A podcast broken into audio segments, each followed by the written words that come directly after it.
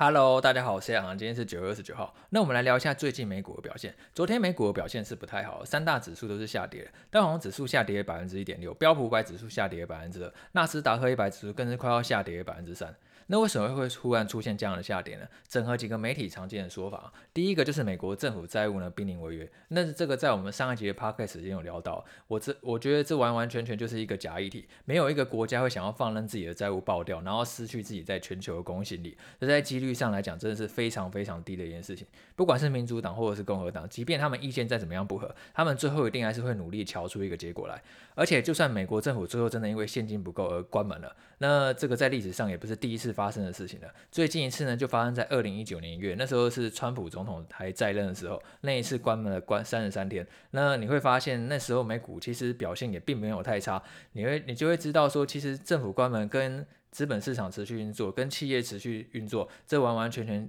并不是一个非常直接关联的事情。那第二个理由是中国限电的冲击供应链，我觉得这个原因确实可能就对于企业呢会造成一个比较明显的冲击，因为如果你今天你的公司呢，它的厂房它可能多数都是设在中国。或者说它的供应链，它可能进货呢也都是来自中国，那它也许就会受到一个比较明显的影响。例如像 iPhone 的话，它可能会有很多代工厂，它就会设在中国。那今天如果今天 iPhone 代工厂呢真的受到中国限电措施影响的话，造成产量减少的话，那势必就会影响到苹果它未来营收的表现。对于企业营运冲击呢，可能是会有的。那你就要去看一下，说这个中国限电措施还会持续多久？那如果你想要，你也就要去看一下说这个。那也就可能就要去评估一下这个中国限电措施可能会持续多久。那为什么会忽然出现这个限电危机呢？主要有一个原因就是中国煤炭价格实在是涨太多，现在已经有一千三百美元。那去年这时候呢，差不多六百美元左右，所以等于是翻了快要超过两倍。那煤炭价格在那么贵的情况下，可是电价却没有因此而跟着调整，所以等于你烧越多煤炭就赔越多钱。所以中国电厂它就不太愿意说继续烧煤炭，然后来让自己亏越越多钱。那这样的话就会让电力供应呢容易出现问题。那还有一个原因就是，中国其实从澳洲进口蛮多煤炭的，但是它现在已经抵制澳洲进口了。那为什么它要这么做呢？因为今年初的时候，澳洲希望可以去调查武汉肺炎的起源地到底在哪里，那这个就引起中国不满，所以他就呢决定要抵制澳洲煤炭的进口。那这样的话，中国就只能从其他地区，像是俄罗斯啊，或者是美国来进口更多的煤炭。你在少了一个供应链的情况下，那你这个煤炭的价格自然就很容易窜升，所以可以。说这个限电危机多多少少其实是中国政府自己造成的。那如果今天真的要解除限电危机的话，那就要看中国跟澳洲他们怎么样去谈判，来增加澳洲煤炭的供给，让中国煤炭的价格可以往下掉。那这样的话，电力供应的缺口呢，就可能可以比较快补上。那当然，党的想法是我们很难去掌握琢磨，所以你今天在评估中国限定危机的一个重点，就是你看一下说你自己手上的持股到底有多少厂房，或者说它有多少供应链呢是在中国。那这样的话，你可能就要对于自己公司它未来下修营收的可能性就会比较高一点。那，例如像是上周 Nike 它在公布财报的时候，它就有提到说，因为越南疫情很严重的关系，所以呢冲击它的鞋类还有衣服的生产。Nike 呢差不多有一半的鞋子，然后还有三成的衣服呢都是在越南生产的，然后因为越南疫情很严重的关系，他们把工厂都关闭了，造成说明明呢，其实假日购物季的需求蛮旺啊，但是呢，Nike 却因为呢没有足够的货可以去出，反而下修未来营收成长。所以如果今天中国限电冲击供应链的时间如果拉比较长的话，对于一些可能主要厂房是在中国，或者说主要供应链来自中国、美国公司呢，就的确会有一个比较大影响，造成未来下修营收展望的情形出现，这个是可以去注意的。但是如果你有看昨天美股的盘势啊，你会发现说，并不是说只有跟中国比较有相关的公司在跌而已，其实算是不分青红皂白都杀蛮凶了。特别是一些软体股更会杀很大，那软体股更是跟中国限电几乎是毫无关系嘛，因为他们本部就是设在美国，他们就是靠那些工程师的头脑吃饭的，跟一些代工厂还有供应链，说真的实在是毫无关联。那怎么还会杀那么大呢？那我觉得很其中很大一个原因就是最近十年期公债殖利率升的速度还蛮快的，在昨天已经正式突破百分之一点五的关，那已经快要接近今年五月的水准了。那如果各位好印象啊，其实今年五月呢，科技股有一波蛮明显的修正，那时候差不多拉回到半年线附近去做整理。那那时候呢，其实背后的一个故事呢，就是因为公债殖利率升得很快，所以呢，造成股市呢有估值重估的压力。因为其实你可以把公债呢想象成是你投资股市的机会成本嘛。今天如果公债殖率呢有百分之五甚至百分之十，那你觉得你还想要去投资股市吗？我买公债的话就可以领百分之五的配息，领百分之十的配息，那这样的话我就不用冒着风险去前进股市了。所以今天公债殖利率呢如果升得越高的话，对于股市来讲的话，往往会是一个比较不利的状况。因为呢，我就不需要呢冒着风险去投资股市，可能今天公债值域的又配息就足以吸引我。那我觉得其实现在百分之一点五对于美国企业来讲话，以它本身的成长性来讲话，还是一个可以接受的水平。我并不觉得说美国企业它的成长性呢没有办法去 cover 这百分之一点五的资金成本。那公债殖利率为什么会急速上升？这个跟通膨往往有蛮大一个关联。像是最近的话，你会发现说油价呢其实又创了一年的新高。那油价在创新高的情况下，其实就很容易去推动未来的通膨上升。那你今天如果是持有公债投资的话，你会希望说你持有公债利率至少可以打败通膨。老实说，现在一点五，我觉得可能也不是一个长期合理的利率水准。我觉得长期合理的利率水准可能大概会在百分之二左右。所以接下来观察的点其实就蛮明显的，就跟今年五月一样。今年五月呢，美国科技股它之所以又会开始反弹呢，蛮其中一个蛮重要的原因，就是因为十年期公债殖率它就差不多 hold 在一点七到一点八就没有再动了，甚至它还开始反向的下跌，所以造成股市呢它又开始去迅速的反弹。那接下来我们就可以去观察一下，说这个十年期公债殖率是不是会继续往上窜？其影响背后其中一个原因就是通膨嘛。如果今天真的通膨不是像联准会讲的是暂时性，可能持续。比较久的时间，可能是半年甚至一年，然后它还没有往下掉下来的话，那这个十年期公债殖率通常来讲的话，就比较容易往上升，比较不容易往下。因为你今天持有公债的话，你会希望说你可以领到配息，然后这个配息至少足以打败通膨。那老实说，现在一点五的话，其实还并不是一个可以打败通膨的幅度。我觉得长期合理的殖利率水准可能大概会在百分之二左右。但是只要不要上升的太快的话，对于美国企业来讲的话，都是可以承受的。如果你忽然急升的话，那一时之间可能就会让股市下跌，压力会增加。那昨天整个市场来讲，其实是比较恐慌的，因为你会发现说各类资产都是下跌，不管是股市、债券、比特币、黄金都下跌，唯一上涨的就是美元。那通常这种情况下，因为不同资产它背后牵动它涨跌因素并不会完全一样，当不分青红皂白什么资产都下跌的时候，往往就是短线一个会比较恐慌的点，也就是说这时候可能会是比较容易反弹的一个时机。好，那回一下很多朋友问的问题，就是有朋友问说，可不可以定期定额投资 TQQQ？QQQ 其实我们之前有介绍过嘛，它就是追踪纳斯达克一百指数的 ETF。那纳斯达克一百指数呢，是纳斯达克交易所呢最大的一百家非金融股。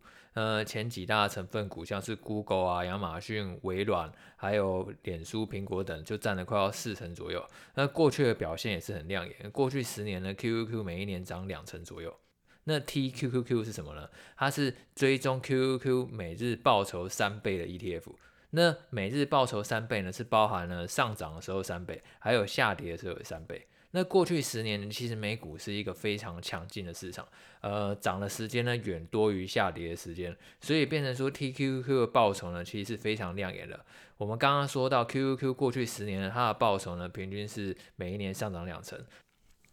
那 TQQ 呢，平均每一年是上涨百分之五十三，呃，所以呢，如果呢是用总资产的角度来思考的话，假设你在十年前呢以一万美元投资 QQQ，那现在呢会变成七万七千美元，等于呢是翻了七倍左右。但是如果你投资的是 TQQ 呢，可以变成呢九十七倍，七倍跟九十七倍的差距。用单纯回测数据来看的话，当然我们就是直接一直定期定额投资 TQQQ 就好了。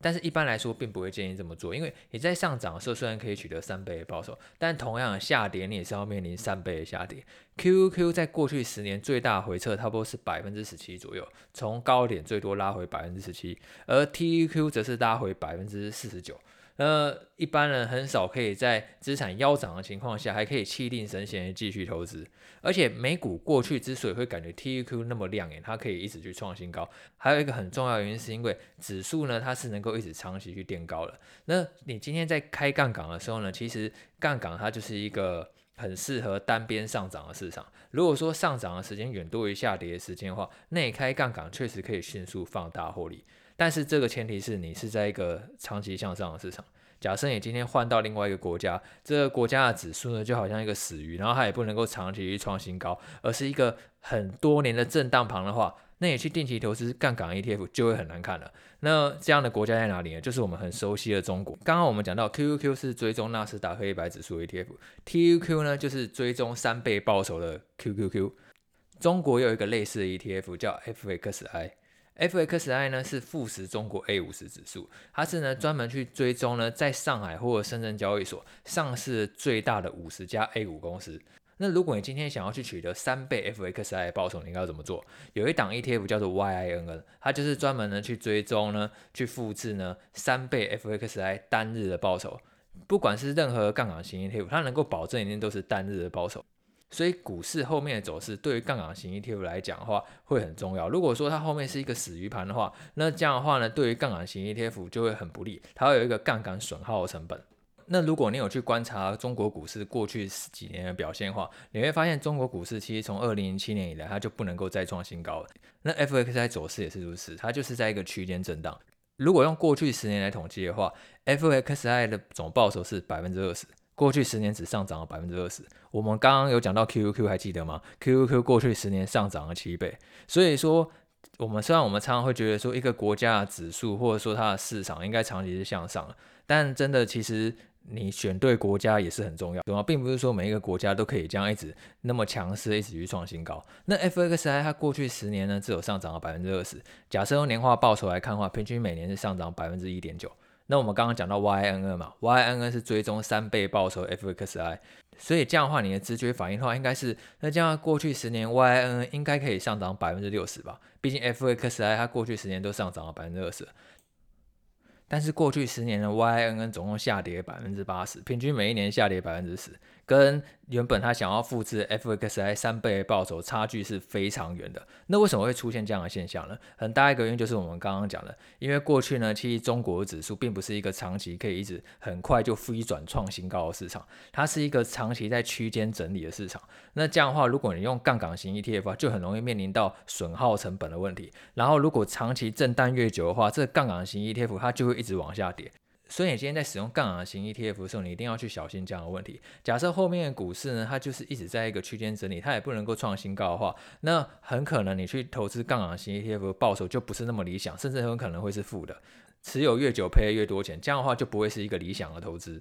所以虽然很多人会觉得说，哎，那我就定期定额买 TQQ 就好了。但是虽然我是觉得啊，未来十年其实美国市场应该还是会蛮强的。但是毕竟这件事情是没有人可以去保证的嘛。假设哪一天未来十年的美国就刚好跟过去十年的中国一样，那这样话你去投资杠杆型 ETF，还甚至去定期定额去投资，那很有可能会迎来一个伤心的结局。所以我觉得，如果你今天真的要去使用杠杆型 ETF，短期内呢有机会取得比较亮眼的报酬，但是相对你的停损机制还有资金控管都一定要做好。而不是说想说反正套牢那就算了，反正放着会回本，那有可能放着就只是让本越来越少而已。